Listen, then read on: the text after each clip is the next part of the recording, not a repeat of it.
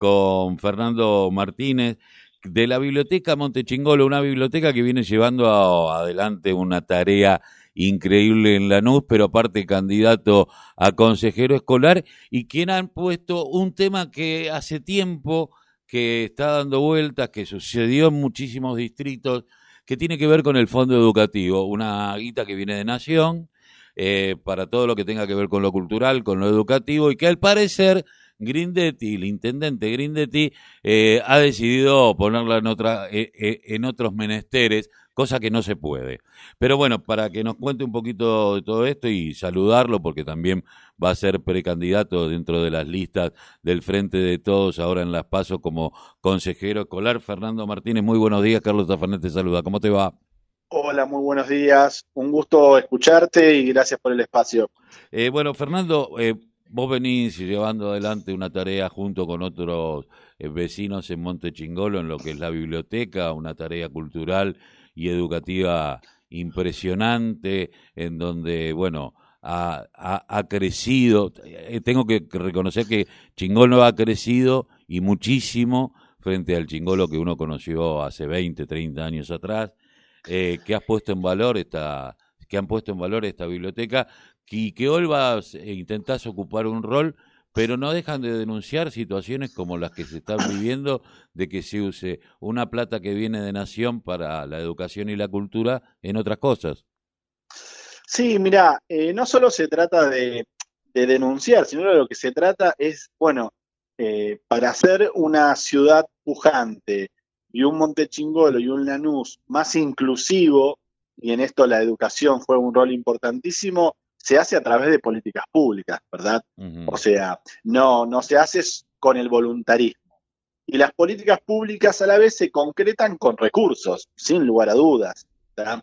Y el Fondo Educativo Provincial es una herramienta que ha creado Néstor Kirchner, ¿sí? cuando en su presidencia y ha profundizado Cristina en, su presidencia, en sus dos presidencias también, que es que una partida presupuestaria muy importante se transfieren a las provincias y las provincias a su vez a los municipios. Por darte un dato, simplemente durante el 2020 eh, el municipio de Lanús recibió 22 millones de pesos por mes durante el 2020 como fondo educativo provincial.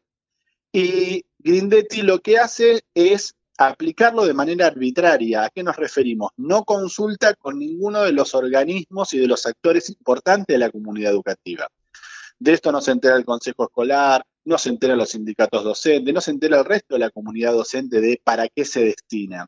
Y no solamente se trata de estar enterado, sino también de poder armar un espacio participativo para que pueda justamente decidirse e incidir. Te cuento un ejemplo y, que conocemos porque tiene que ver con la biblioteca, pero con lo educativo. Hasta el 2015, el municipio de Lanús mandaba docentes con horas pagas, que los pagaba el municipio, a dar apoyo escolar a las bibliotecas populares y a otros centros comunitarios. Bueno, cuando llega Grindetti, en el 2016, todos esos docentes que iban por los barrios los puso en el centro de Lanús y a la vez durante estos años se fueron jubilando esos docentes y no los repuso. Mirá vos cómo hoy hace falta tanto esos docentes que garanticen apoyo escolar en las bibliotecas y en los barrios, con el tema ahora de la pandemia que necesitamos acompañar y fortalecer las trayectorias educativas de los chicos de los barrios, más carenciados sobre todo. Bueno, eso hoy no está en los barrios.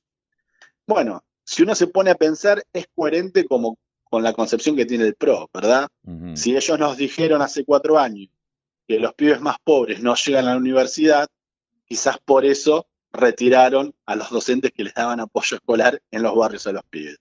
Pero no por eso lo tenemos que dejar de reclamar.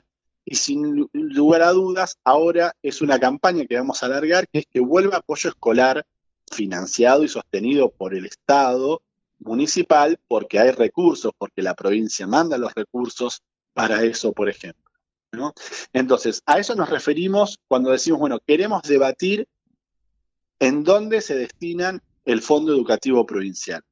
Que si bien eh, no solo es, un dinero que está destinado a mejorar los edificios escolares, que también hay que profundizar y dar una discusión ahí, sino también se puede ampliar, como vos bien eh, mencionabas, a lo educativo y cultural. Bueno, este ejemplo que te doy de apoyo escolar claramente es una necesidad imperiosa hoy en día, dado que ahora pasada, y esperemos que sea pronto, este calvario de la pandemia, salir a reconstruir de nuevo la trayectoria educativa de los pibes, y con esto me refiero al que no pudo tener la tecnología para seguir las clases virtuales, al que se desconectó con la escuela, obviamente las familias no van a poder solas. Necesitamos que la comunidad también dé un espacio y el apoyo escolar, sin lugar a dudas, es algo que necesitan y mucho toda la barriada. Vos sabés que yo pensaba el otro día que, va, y esto es visto, que mucha gente que manda a los pibes a las escuelas privadas entiende a la educación desde la mirada propia, ¿no? De no entender que la escuela pública, que fue financiada desde la época de la dictadura hasta ahora para darle paso a los negocios que significan la, escuela privada, porque antes las escuelas privadas estaban en manos o de, de algunos cleros, o de la Iglesia Católica en, general, y de algunas históricas, y muchas veces las, cuando yo era chico ir a la escuela privada era porque era repetidor. Eh, y porque no podías ir a la escuela pública, eh, que fue hace muchísimos años esto, ¿no? Por supuesto.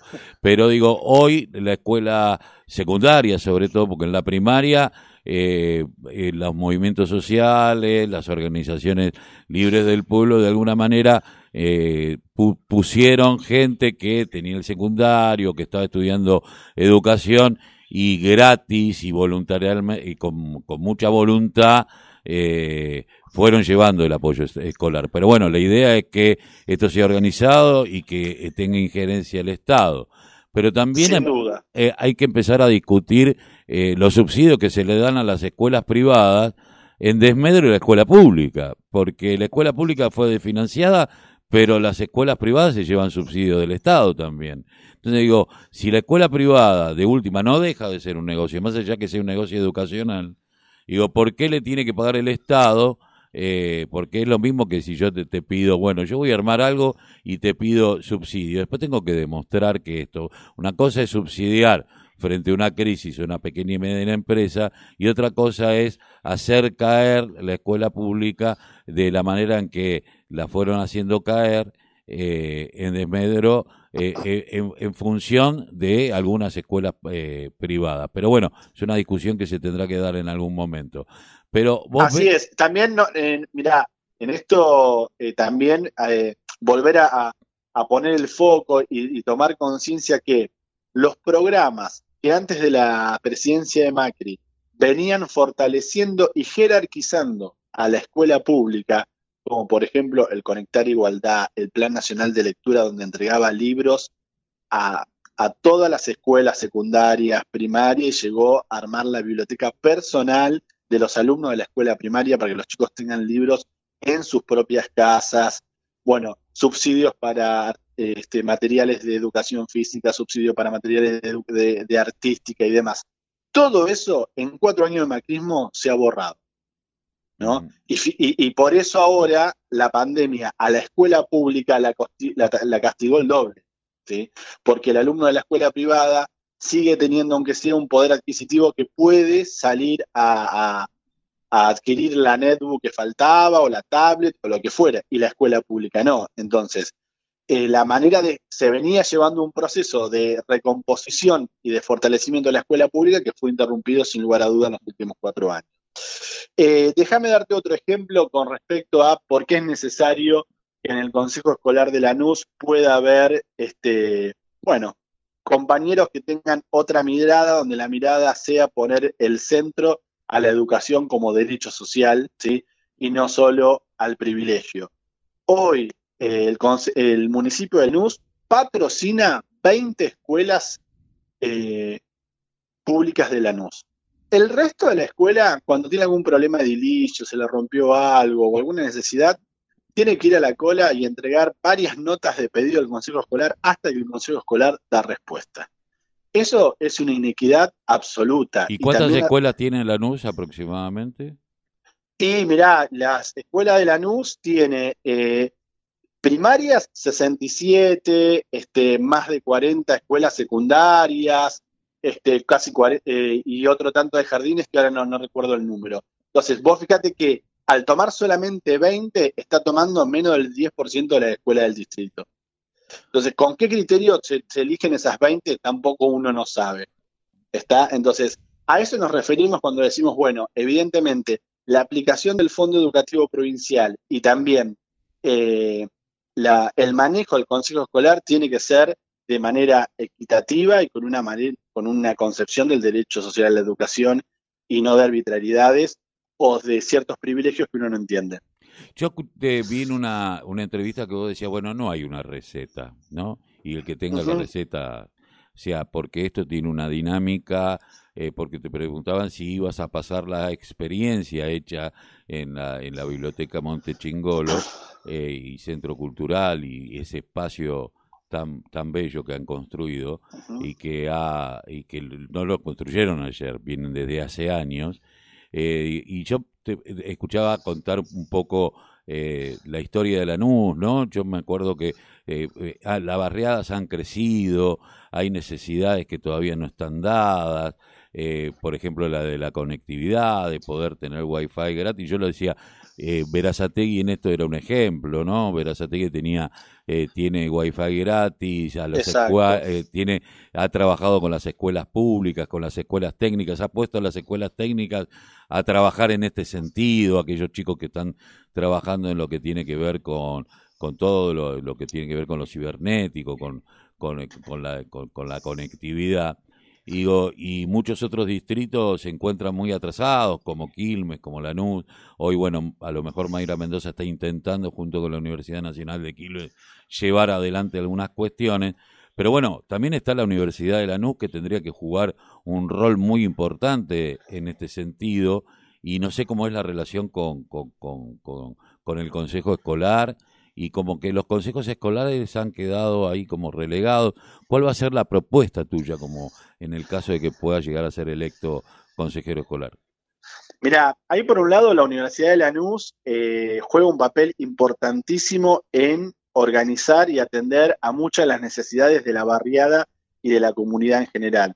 Nosotros desde la biblioteca con la Universidad de Lanús venimos articulando, hemos armado juntos el Museo de la Estación de Montechingolo, la biblioteca es la que pone la logística cada dos meses para ir a retirar los alimentos que nos da el gobierno de la provincia de Buenos Aires, que nos vienen permitiendo asistir de manera alimentaria a más de 300 familias, ¿no? Esto lo hacemos ya hace más de un año con el tema de la pandemia.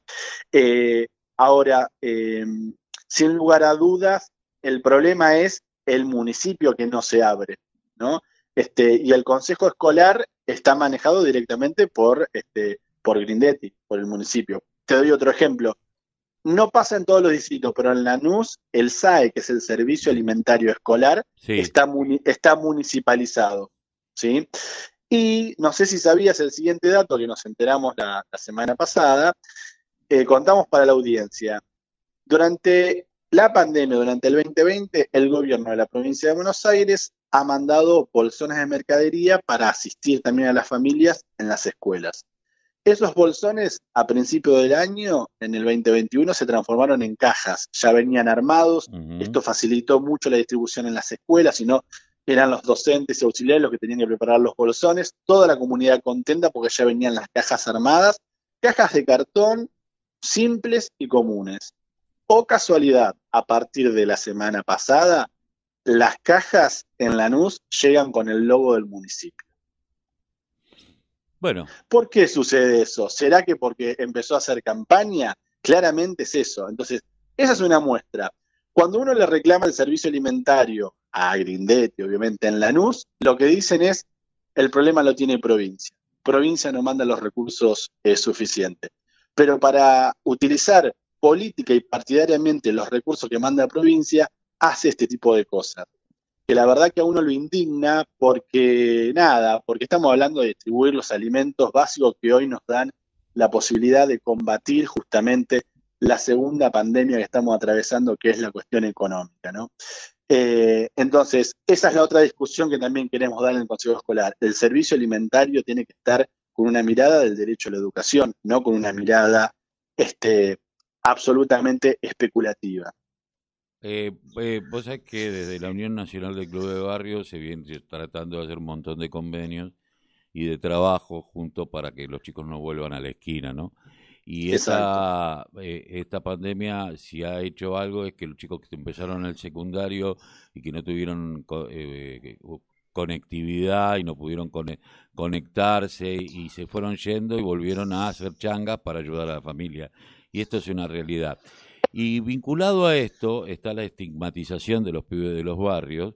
Eh, Lanús, y te saco un poquito del tema educativo, aunque no tiene, eh, tiene que ver con una concepción cultural tal vez desde el municipio de Lanús.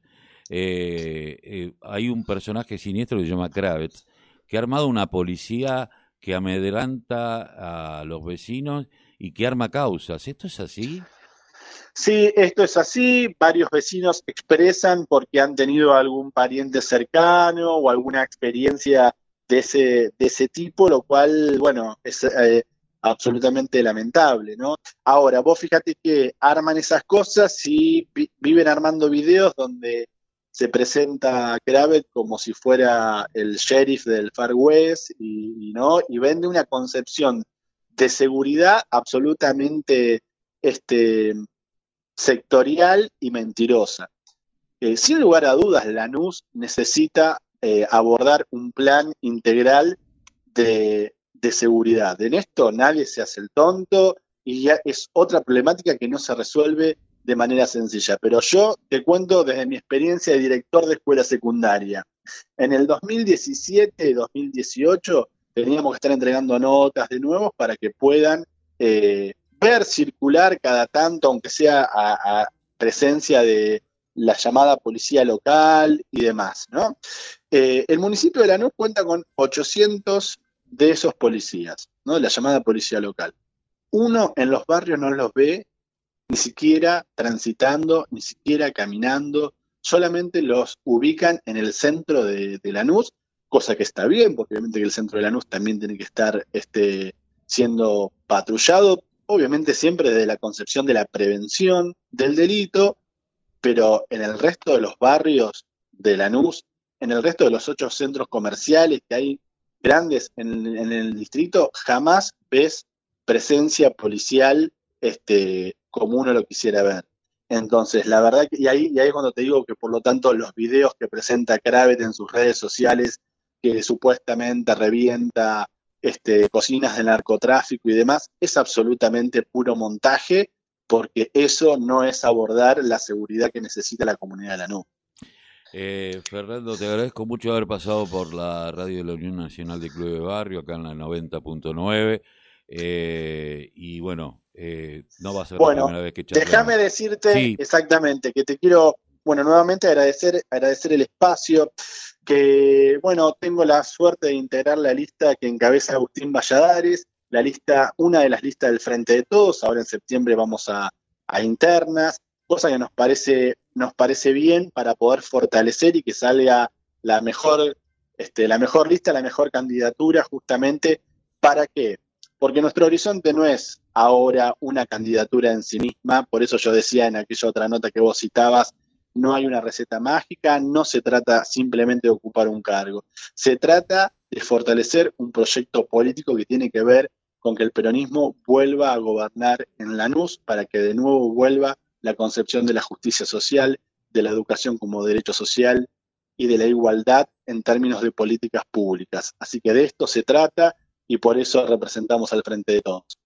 Eh, te agradezco mucho haber pasado por la mañana informativa. Un abrazo, Fernando. Un abrazo, muchas gracias. Hasta luego.